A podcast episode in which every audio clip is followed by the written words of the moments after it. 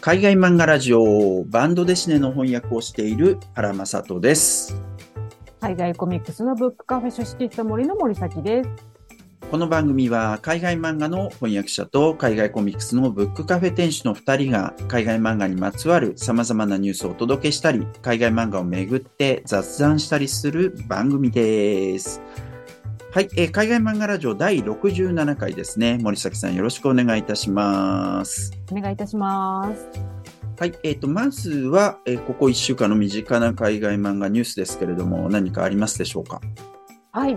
えーっとですね、もうフランスで大ベストセラーになっていうんた作品の、はい。えー翻訳ですね。ちょっとと、うんあのー入手いたしました。はいこちら、あの、誰も教えてくれなかったエネルギー問題と気候変動の本当の話ということで、あのークリストフ・ブランのね、あのーあの、なんだ、三つ星シェフのうんえっ、とね、書かれてた方ですけれども、そのクリストフ・ブラウンが書かれた、今度はエネルギー問題というか、もう環境問題の作品ということで、これちょっと私、あのね、えさっき、今日か？今日ね、あの少し読み始めていたんですけれども、なんかいきなりなんかエネルギーとは何ぞやみたいなちょっと物理学の話から始まり、もうなんか、あのいいろいろこうね、あ、そんな詳しくこんな風に解説するんだみたいな、なんかちょっと楽しいお話、あなんか漫画になっております。ある意味さ、あの、ほら、はい三つ星シェフの味付けの魔法に近いっていうか、相手がいて、うんその気候変動の専門家がいるんですよね。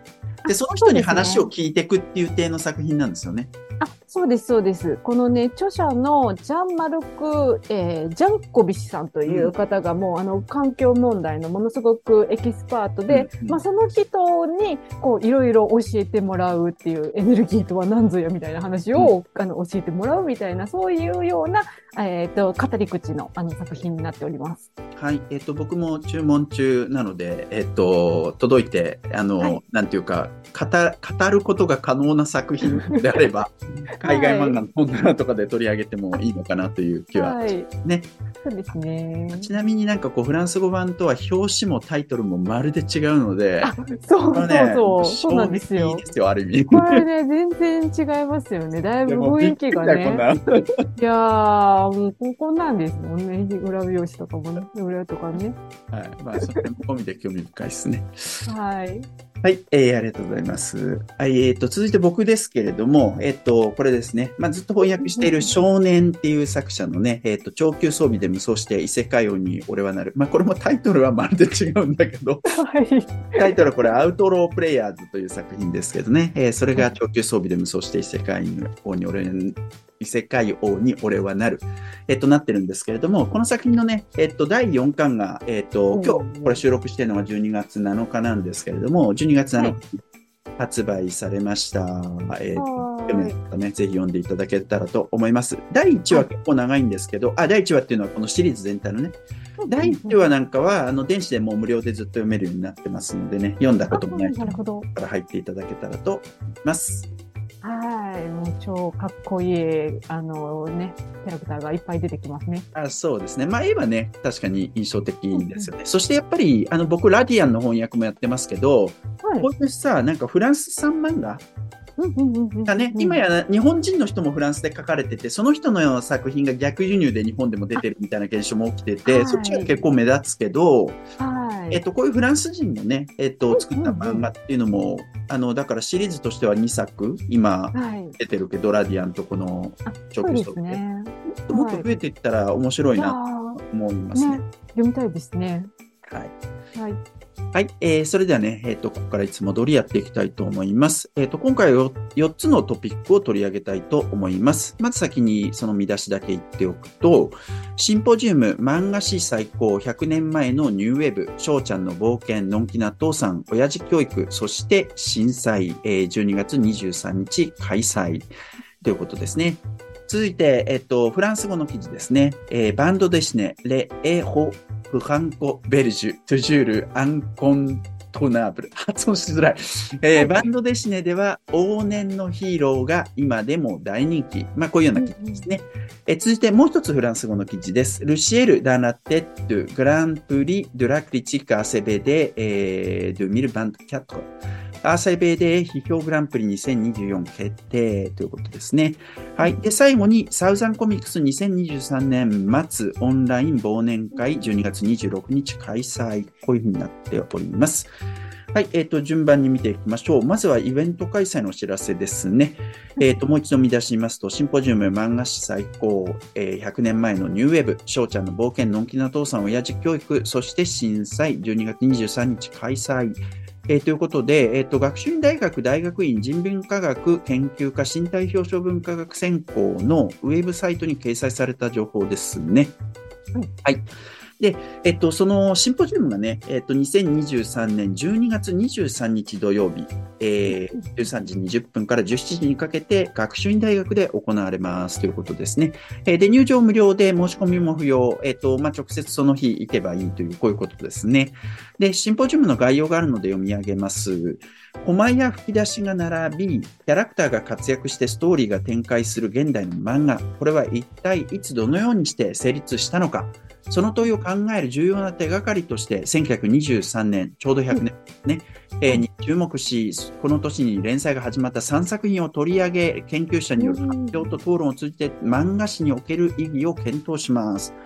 ということですね。で、第1部、第2部って分かれてまして、第1部は、まずその学習院大学の先生の佐々木実さんの趣旨説明があって、それから、えっと、明治大学の先生である宮本博人さんね、えっと、これ漫画研究の、えっと、今や、えっと、第一人者っていうかね、えっと、優れた方ですけど、えその宮本さんが翔ちゃんの冒険についてお話をしてくれ。続いて、三浦和志さんね、えっと、これなんて読むんだろう。商工大学なのかな。熊本の大学だと思いますけどね。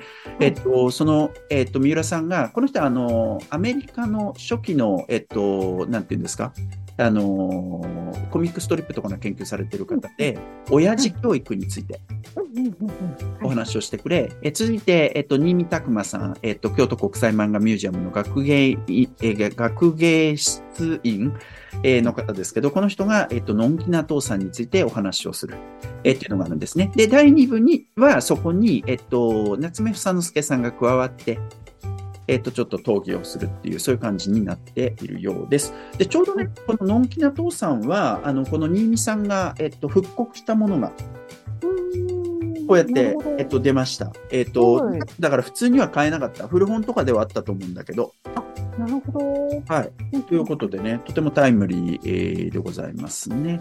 はい。でも、1923年って今からね、100年前、ちょうど100年前にこの3作品が連載始まったんですね。うん、ね、すごいですね。すねまあ、親父教育はもちろんアメリカではもっと早かったんだけど、でも日本ではまさにその年に始まるということですよね。はい。ということで、あの、興味ある方はぜひね、えっと、ご参加いただけたらと思います。僕も行こうと思っております。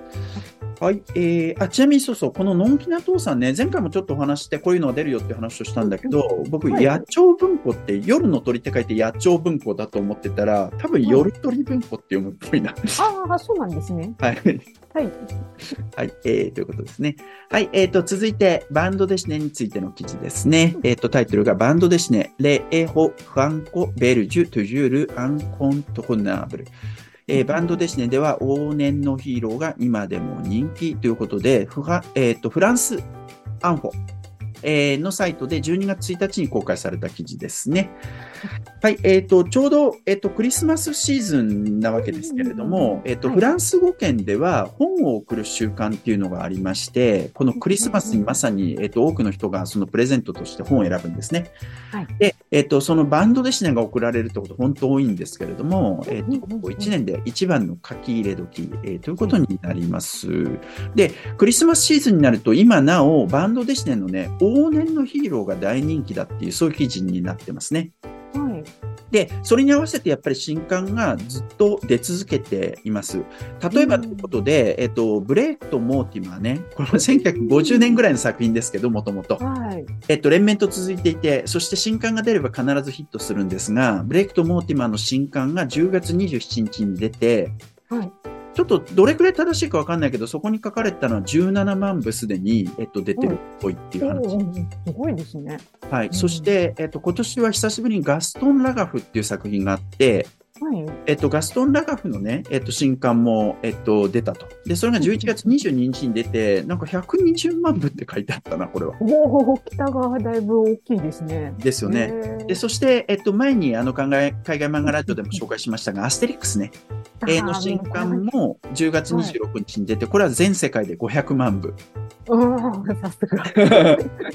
そして、えっと、12月1日になってから、ラッキールークね。これも1940年代末ぐらいの作品じゃなかったっけ、ラッキールークの新刊が出まして、えっと、今回は、えっと、作者がブルッチっていうね、ちょっとアーティストっぽい作家になったんですけど、はい。えーその作品がやっぱりすでに数万部売れてるっぽいというね、そういうえー記事ですね。すごいですね。いやー、なんかね、12月のそのクリスマスシーズンは、やっぱなんか、あの、そのね、バンドディッシュに送るっていう習慣があるっていうことで、あの、私もなんか、いつも、こう、インスタとかでね、バンドディッシュの出版社さんが、この、アドベントカレンダーみたいに毎日一冊ずつ、あの、漫画を紹介していかれるんですよね。それを、あの、私は、こう、毎年すごく楽しみにして見ているんですけれども、あの、こんだけでもなんか昔から、昔ながらのね、作品っていうのが、こんなに売れてるんだっていうのがうん、すごいびっくりですよね。まあ、そこはやっぱちょっとバンドデシネのある意味特殊性っていうかね、新しい作品もちろん人気が出るものもあるんですけどね。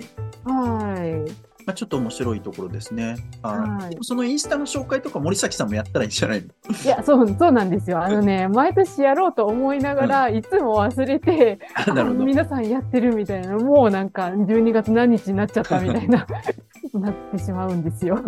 なるほど、なるほど。はい、はい来年こそはぜひ。そうですね。はい。えーということで、バンドデシネの、えー紹介記事でしたね。はい。えー続いて、バンドデシネの賞についての、えーと記事ですね。えっ、と、タイトルが、ルシエル・ダナテッド・グランプリ・ドラ・クリチック・アセベで、えー、ドミル・バンド・キャット。アセベで批評グランプリ2024決定ということで、アセベでのサイトで12月5日に公開された記事ですね。はい。えっ、と、アーセベデについてはね、もう何度も紹介してますが、えっ、と、アソシアションでクリチック、ジュルナリストでバンドデシネということで、バンドデシネ批評家ジャーナリスト協会のことですね。で、1984年に発足して、現在のメンバーは102人と。で、様々な賞を設けていて、フェスティバルなどに合わせて発表をえーしているということですね。で、その一番大事な賞の一つだと思いますけど、アーセベで批評グランプリですね。毎年この12月に確か発表してたと思いますけれども、はい。そうですね。えっ、と、もう、だから2024っていう来年の名前が、あの、年度がつくんですね。えー、アセベで批評グランプリ2024。えーこれが12月5日に発表されました。で、えっと、受賞作は、ルシエル・ダンラテッド。まあ、直訳すれば頭の中の空。っていう作品ですね。で、アントニオ・アルタ、アルタリバさんっていう人と、セルジオ・ガルシア・サンチェスさん？はい。でスペインの方っぽいですけどね。えーが、えっ、と、書いた作品で、ドノエルグラフィックっていうところから出てるこの作品。はいこれが、えっ、と、グランプリを受賞しましたということですね。えっと、簡単にあらすじとか紹介してくれてましたけれども、えっと、アフリカのコンゴで少年兵士をしていた、まあ少年兵士っていうのがアフリカいたりしますよね。で、えっと、少年兵士をしていた 12, 12歳の主人公が、その過酷な環境を逃れてアフリカ大陸をまあ旅しながら、えっと、スペインへと逃げていく、そういう作品のようですね。